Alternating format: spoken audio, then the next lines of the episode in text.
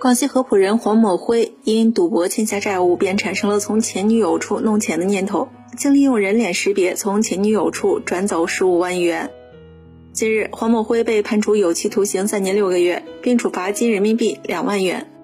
去年十二月的一天，黄某辉打电话给前女友董某，说要当面商量偿还恋爱期间借董某六万多元的事。当天下午，黄某辉百般体贴，主动为董某做饭、冲服感冒药剂。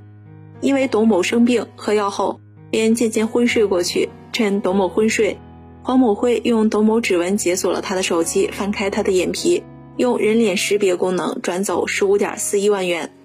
董某醒来后发现手机有转账信息，随后向公安机关报案。